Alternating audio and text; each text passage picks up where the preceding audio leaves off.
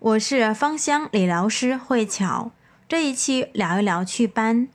新客户的情况是这样的：面部的斑点比之前更加严重，长期的熬夜，着急的时候还容易那尿急。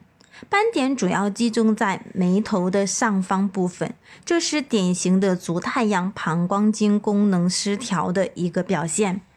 膀胱经是人体最长的一条经络。它肩负着全身脏腑所产生垃圾的一个运输，以及呢水分的排除，具有防御外邪入侵的作用。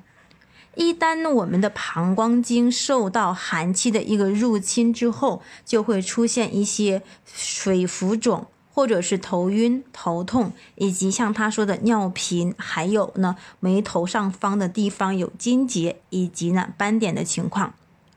那我给到他的建议呢？第一，先去疏通膀胱经，去温热温补，来去补充身体的一个阳气。每天晚上呢，用通经油来去按摩背部，背部为阳中之阳，也是膀胱经的一个主要的循经地方。